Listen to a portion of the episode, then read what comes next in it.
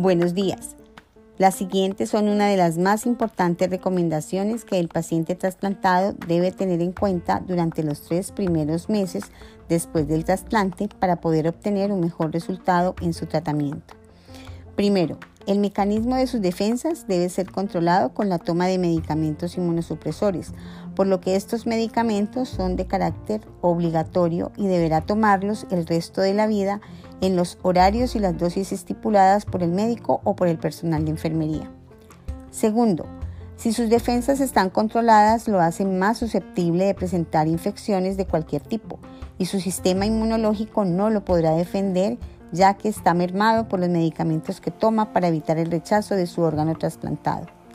Tercero, los controles y seguimientos médicos son muy importantes para evitar complicaciones y rechazo después del trasplante. Es por eso que el paciente deberá asistir a ellos de la siguiente manera. Cada 8 días por el primer mes, cada 15 días por el segundo mes y después del tercer mes cada mes durante el primer año de seguimiento.